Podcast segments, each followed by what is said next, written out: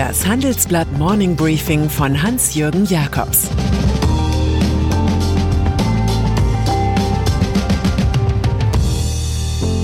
Guten Morgen allerseits. Heute ist Montag, der 8. März, und das sind heute unsere Themen. Chaos-Union, Provision als Vision. Fall Greensill, EZB greift ein. Royals, der transatlantische PR-Krieg. Zusammenarbeit ist in Zeiten von Covid-19 wichtiger als je zuvor. Deshalb setzt Facebook die gemeinsame Arbeit mit europäischen Regierungen, Behörden und Forschungsteams fort. So nutzt in Spanien die Weltbank Facebook-Karten zur Prävention von Krankheiten, um den Bedarf an Covid-19-Tests und Krankenhausbetten vorherzusagen. Und gemeinsam mit europäischen Regierungen hat Facebook WhatsApp-Chatbots entwickelt, die Fragen zu Covid-19 schnell und präzise beantworten. Mehr auf about.fb.com slash de slash Europe. CDU. Wir beginnen diese Woche mit dem Evergreen-Thema Wirtschaft und Politik. Wie oft war zu hören, dass im Parlament hauptsächlich Berufspolitiker säßen, die vom Business wenig Ahnung haben. Und nun stellt sich in der Corona-Krise heraus, dass zwei Bundestagsabgeordnete der Union offenbar geschäftstüchtiger sind als der Ethikkonvent erlaubt und mit ihren privaten Beratungsfirmen im Frühjahr 2020 an Maskendeals gut verdient haben. Weil dies wenige Tage vor zwei Landtagswahlen wirkt wie ein Eimer Glyphosat im Feldsalatbeet, überschlagen sich CDU-CSU-Lieder mit Forderungen nach sofortigem Rücktritt. Allen voran CDU-Chef Armin Laschet, möglicher Kanzlerkandidat, der sagt, Wer Geschäfte macht mit diesem Schutz, wer sich daran persönlich bereichert, der ist kein Volksvertreter. In der Politik gilt, Provision ist nie Vision. Fall 1. Der 34-jährige Nikolaus Löbel, Mannheimer CDU-Abgeordneter für den Bundestag. Er gesteht ein, mit seiner GmbH rund 250.000 Euro für die Vermittlung von Verträgen zwischen zwei Privatfirmen und einem baden-württembergischen Lieferanten verdient zu haben. Er übernehme die Verantwortung, sagt er. Die notwendigen politischen Konsequenzen sehen allerdings so aus, dass er sich zunächst nur aus dem Auswärtigen Ausschuss des Bundestags und der Fraktion entfernt. Sein Bundestagsmandat will Löbel erst im August niederlegen. Ein einsamer Beschluss der Renitenz. Fall 2. Der vom Wahlkreis Neu-Ulm geschickte CSU-Abgeordnete Georg Nüßlein ein Jurist, der einst für die Münchner Privatbank Reuschel arbeitete und im Aufsichtsrat von Verona Poths Kosmetikfirma Verona Streams saß. Nüsslein soll bis zu 660.000 Euro für Maskenvermittlung über seine Tectum Holding kassiert haben.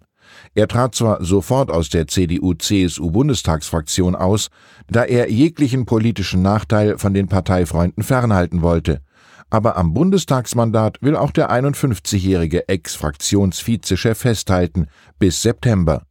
Je größer der politische Schaden, desto stärker der Drang nach persönlicher Vermögensoptimierung. Dagegen können nur härtere Regeln für Abgeordnete mit mehr Transparenz helfen.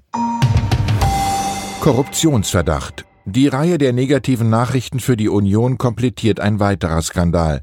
Dabei wird gegen den Karlsruher CDU-Bundestagsabgeordneten Axel Fischer wegen des Anfangsverdachts der Bestechlichkeit ermittelt. Es geht um Mitglieder des Bundestags, die der Parlamentarischen Versammlung des Europarats angehörten und zwischen 2008 und 2016 über britische Briefkastengesellschaften mit baltischen Konten unter anderem Gelder aus Aserbaidschan erhalten haben. All diese Skandale treffen die Union, die laut neuesten Umfragen nur noch auf 32 Prozent kommt. Und sie treffen die Demokratie, am ärgsten all jene Parlamentarier und Politiker, die sich fürs Gemeinwesen aufreiben und nicht res publica mit res pecunia verwechseln. Regierungsarbeit. Vom heutigen Montag an soll jeder und jede im Land einmal in der Woche kostenlose Corona-Schnelltests erhalten.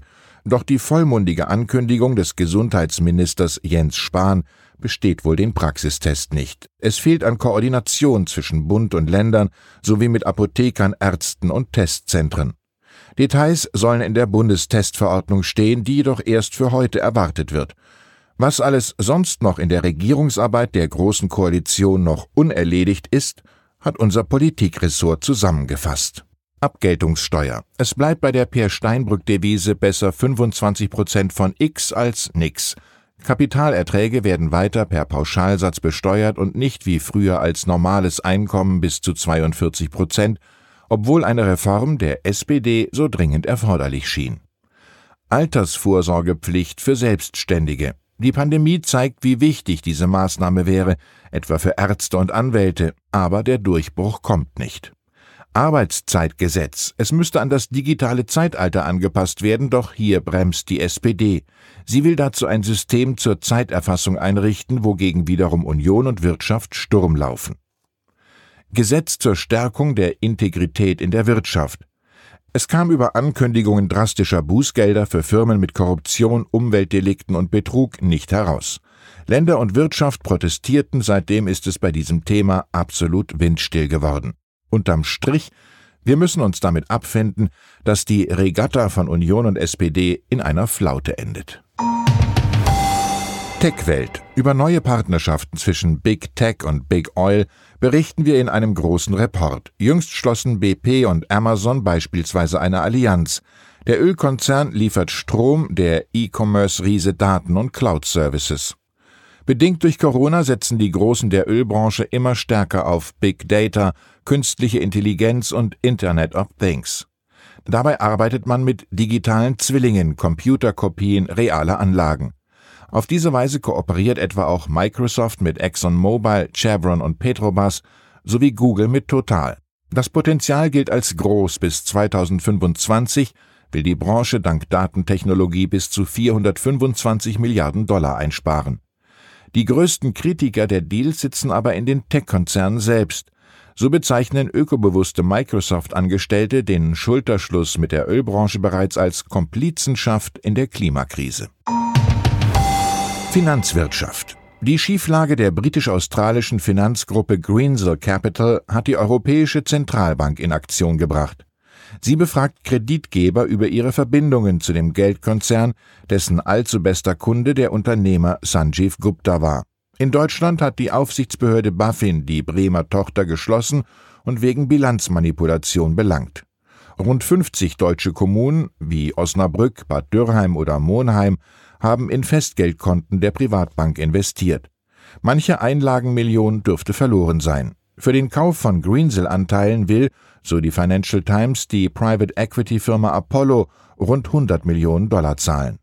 Donner ist gut und eindrucksvoll, wusste Mark Twain, aber die Arbeit erledigt der Blitz. Britisches Königshaus. The Crown ist eine erfolgreiche fiktionale Netflix-Serie über die britische Königsfamilie, die in dieser Nacht in die Realität verlängert wurde.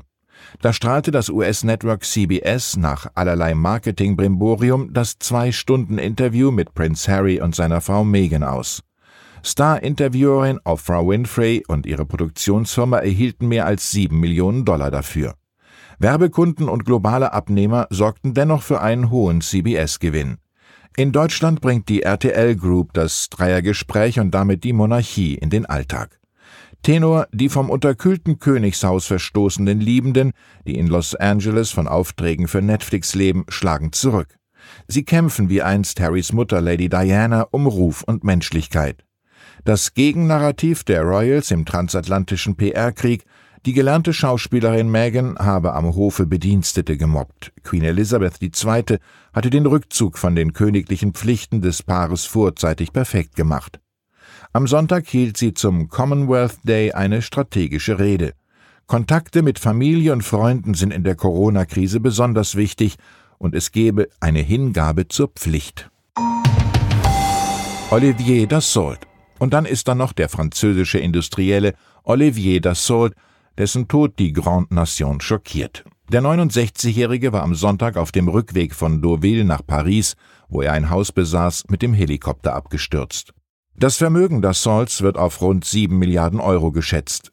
Zum Besitz gehören die Mediengruppe rund um die Zeitung Le Figaro und der Rüstungskonzern Dassault Aviation. Der älteste Sohn des 2018 gestorbenen Magnaten Serge Dassault saß für die Republikanische Partei seit 33 Jahren in der Nationalversammlung.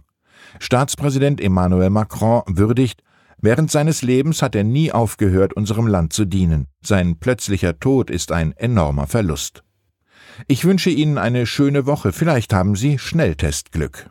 Es grüßt Sie herzlich Ihr Hans-Jürgen Jakobs.